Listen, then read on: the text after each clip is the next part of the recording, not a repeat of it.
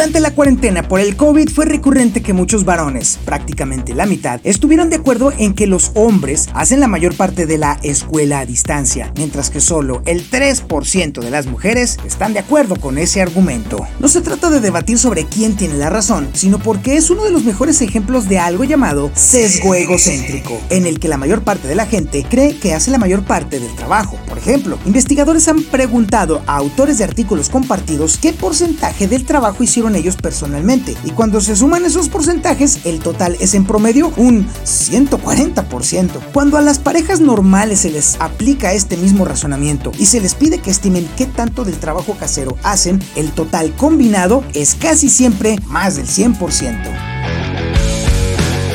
Vale pensar que todo esto se debe a que la gente quiere parecer más útil de lo que realmente es, pero no es así. Cuando a las parejas se les pregunta cuántas de sus peleas las empiezan ellos o cuánto del desastre en casa es suyo, el total es, de nueva cuenta, mayor al 100%. La gente cree que hace más del trabajo, pero también que causan la mayor parte de los problemas. Y esto pasa porque tú experimentas y recuerdas vívidamente todo lo que tú haces, pero no todo lo que los demás hacen. Así que naturalmente sobreestimas tus propias contribuciones y subestimas las del resto. Este sesgo nos lleva a subestimar la influencia de otras personas en nuestra vida, así como el rol que la suerte juega en nuestro éxito. Un ejemplo peculiar de este fenómeno son los jugadores de hockey sobre hielo. Si le preguntas a un jugador profesional de hockey cómo logró llegar a la NHL, podrían mencionar su trabajo duro, su determinación, sus grandes entrenadores, la voluntad de sus padres para levantarse a las 5 de la mañana y así, pero probablemente no reconocerán lo afortunados que son por haber nacido en enero. Y es que resulta que el 40% de los jugadores de hockey seleccionados en ligas de élite son nacidos en el primer trimestre del año, comparado con solo el 10% en el cuarto trimestre, porque resulta que la fecha de corte para las ligas infantiles de hockey es el primero de enero. Esos que nacieron en la primer parte del año son un poco mayores, por lo tanto, en promedio son más grandes y más veloces que aquellos en su liga que nacieron más tarde el año. A medida que crecen, esta diferencia debiera eventualmente reducirse a nada, pero no lo hace, porque los niños que muestran ser más prometedores reciben más tiempo en el hielo, entran a más torneos, hacen más entrenamiento donde reciben más habilidades y estas ventajas se acumulan año tras año. Así que para cuando llegan a ser profesionales, las fechas de nacimiento están fuertemente inclinadas hacia el inicio del año.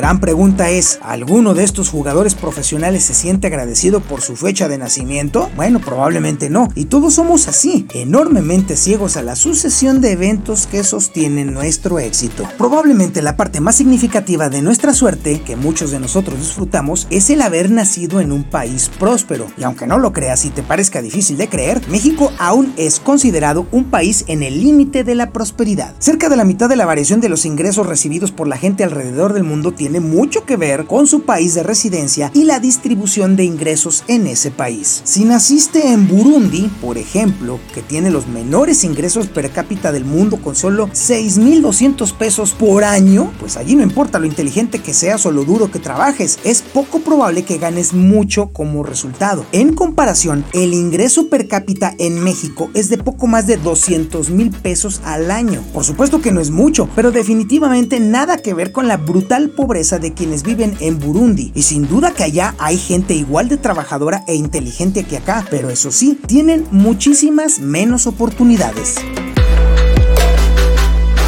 Mucha gente se ofende cuando se les hace ver el gran papel que jugó la suerte en su éxito, y es entendible. Si de pronto nos sorprenden con nuestra historia en la que solo somos el producto de nuestras circunstancias, entonces nuestro trabajo duro y nuestro talento parecen no contar para nada. La gente siempre tiende a creer que debe de ser solo su habilidad y no su suerte la que explique su éxito, pero la verdad es que si no tiene de las dos, pues entonces está frito. Para muestra otro ejemplo en el mundo de los deportes. Los ocho atletas que consiguieron récords mundiales en atletismo son obviamente el top de su clase, extremadamente dedicados y talentosos, y aún así, cuando consiguieron sus récords mundiales, siete de esos ocho tuvieron el viento a su favor. Todos esos atletas tenían las habilidades para ganar una medalla de oro, pero fijar una nueva marca mundial requiere un poco más de suerte también. La importancia de la suerte aumenta a medida que crece el número de postulantes que intenta acceder a unos pocos lugares. Basta revisar la más reciente clase de astronautas de la NASA. De más de 18.300 postulantes en 2019, solo 11 fueron seleccionados y lograron graduarse en el programa de entrenamiento para astronautas. Asumamos que los astronautas son elegidos mayormente en base a habilidad, experiencia y trabajo duro, pero también digamos que eso incluye un 5% como resultado de la suerte o circunstancias afortunadas. Si nos vamos a ese cálculo, ¿cuántos de esos astronautas habrán sido elegidos en el top 11 basados únicamente en habilidad? Pues de acuerdo a un estudio de 2018, solamente el 1.6% de ellos habrían logrado entrar al programa si se les eligiera exclusivamente por su habilidad, lo que significa que 9 o quizá 10 de los 11 postulantes seleccionados habrían sido diferentes si la suerte no jugara ningún papel. Cuando la competencia es feroz, tener talento y ser trabajador es importante, pero no suficiente para garantizar el éxito. También necesitas tener suerte.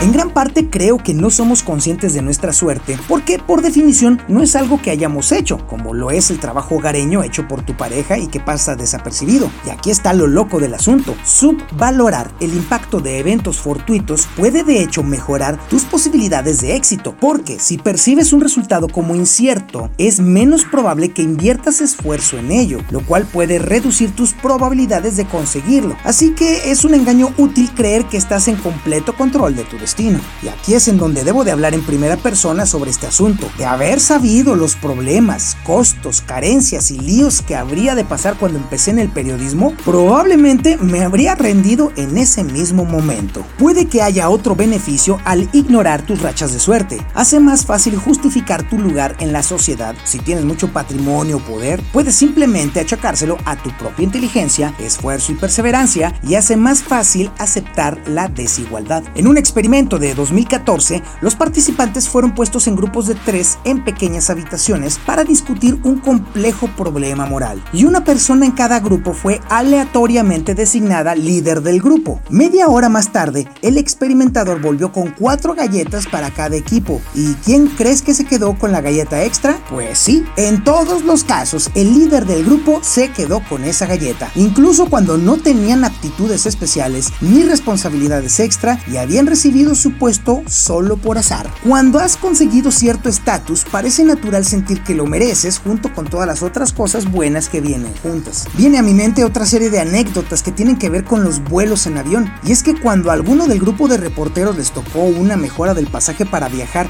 en clase ejecutiva, casi invariablemente se volvían altaneros, prepotentes y descorteses con el resto del grupo. En otro experimento de 2019, a los participantes se les pidió que pensaran todos en alguna cosa buena que les hubiera pasado recientemente. Y luego se les separó en tres grupos. Al primero se le pidió que listaran sus propios méritos personales o acciones personales que hicieron que esa cosa buena pasara. Al segundo grupo se le pidió que listara factores externos que lo propiciaron, aquellos más allá de su control. Y el tercer grupo, el de control, simplemente listó razones por las que esa cosa buena les había pasado. Como premio a todas esas personas para completar esta tarea, se les dijo que iban a recibir un dólar, pero al final se les ofreció la opción de donar parte o la totalidad de ese dinero a la caridad. Los resultados mostraron que aquellos que listaron sus propios atributos personales contribuyeron en 25% menos que aquellos que listaron factores externos más allá de su control.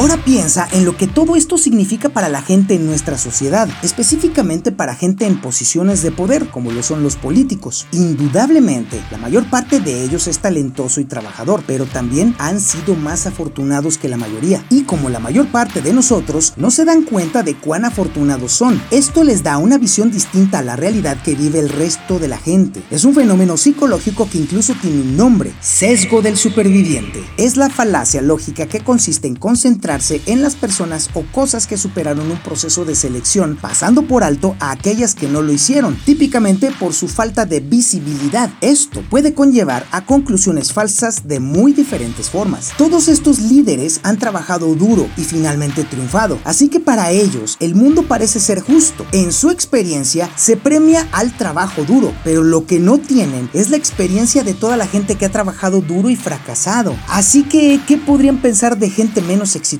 que ellos? Bueno, la conclusión natural es que deben de ser simplemente menos talentosos o menos trabajadores, y esta perspectiva los hace menos proclives a ser generosos para tenderle la mano a los menos favorecidos, y terminan siendo ellos los que fijan las reglas según las cuales la sociedad opera. Esto es particularmente desafortunado, ya que una de las principales formas en las que muchos de nosotros somos afortunados es por las oportunidades que brinda nuestro país de residencia. Y aunque no lo creas, México es uno de los países que, aún a pesar de las actuales circunstancias políticas, ofrece mejores condiciones que muchos otros países en vías de desarrollo. Y si lo vemos con detenimiento, ¿en qué consiste la realidad de un país? Bueno, pues es la suma de cosas, instituciones, infraestructura, caminos, escuelas, transporte público, servicios de emergencia, aire y agua limpios que otras personas dejaron aquí para nosotros. Que seamos de forma biológica tan cruelmente egoístas parece un truco malvado de nuestra psicología, todo en el caso de la gente exitosa que, sin malicia, le dará el crédito por su éxito a su propio trabajo e ingenio y por lo tanto se siente inclinada a contribuir lo menos posible a mantener las mismas circunstancias que hicieron ese éxito posible en primer lugar. Las buenas noticias son que reconocer nuestras circunstancias afortunadas no solo nos acerca más a la realidad, sino que también nos hace más agradables. En un estudio de 2018, en el que la gente tenía que leer la transcripción de una entrevista ficticia de 60 minutos con un emprendedor de la industria biotecnológica, los experimentadores probaron cambiando solo el párrafo final, donde el entrevistado habla sobre las razones para el éxito de su compañía. En una versión, el entrevistado ficticio se da a sí mismo crédito por el éxito que había obtenido, pero en la otra versión se cambiaba por una en la que confesaba que la suerte había jugado un rol significativo. La gente que leyó la versión suertuda de la transcripción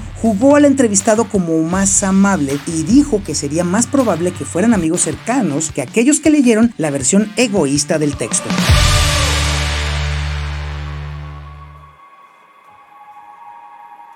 Elevar nuestra conciencia acerca de los eventos fortuitos también puede hacernos más felices porque nos permite sentir gratitud. Personalmente, le estoy agradecido a Matías Lozano Díaz de León, que fue mi jefe en el Canal 6 hace ya 30 años, por darme bases sólidas para dejar el aspecto técnico de la televisión e inclinarme hacia el periodismo, y a don Francisco Gamboa, exdirector del periódico El Sol del Centro, quien me recomendó para intervenir en la creación de campañas publicitarias que catapultaron mi trabajo y sobre todo me introdujo con muchas personas con quienes trabajé y de quienes aprendí lo necesario para estar ahora aquí frente a ustedes ante este Nuestras circunstancias y psicología conspiran para hacernos ciegos frente a nuestra propia suerte. Esto hace que la gente exitosa vea el mundo como justo y aquellos menos exitosos que ellos como menos talentosos y menos trabajadores. Y esto es antes de que incluyas cualquier discriminación o prejuicio. Usualmente el podcast del reportero ofrece posibles soluciones y sugerencias,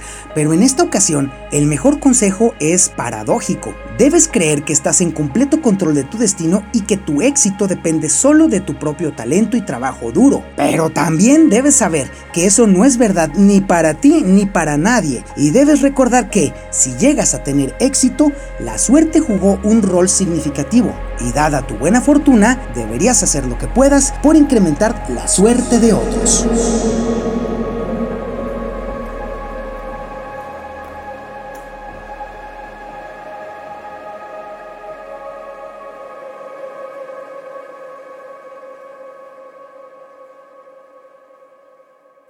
Esta es la tercera temporada de El Podcast de El Reportero. Nos puedes encontrar en Spotify, en iTunes, en Google Podcast. Pero ¿sabes qué? Mejor no te compliques la vida. Ve a elreportero.com.mx y ahí vas a encontrar todos, todos, todos los podcasts.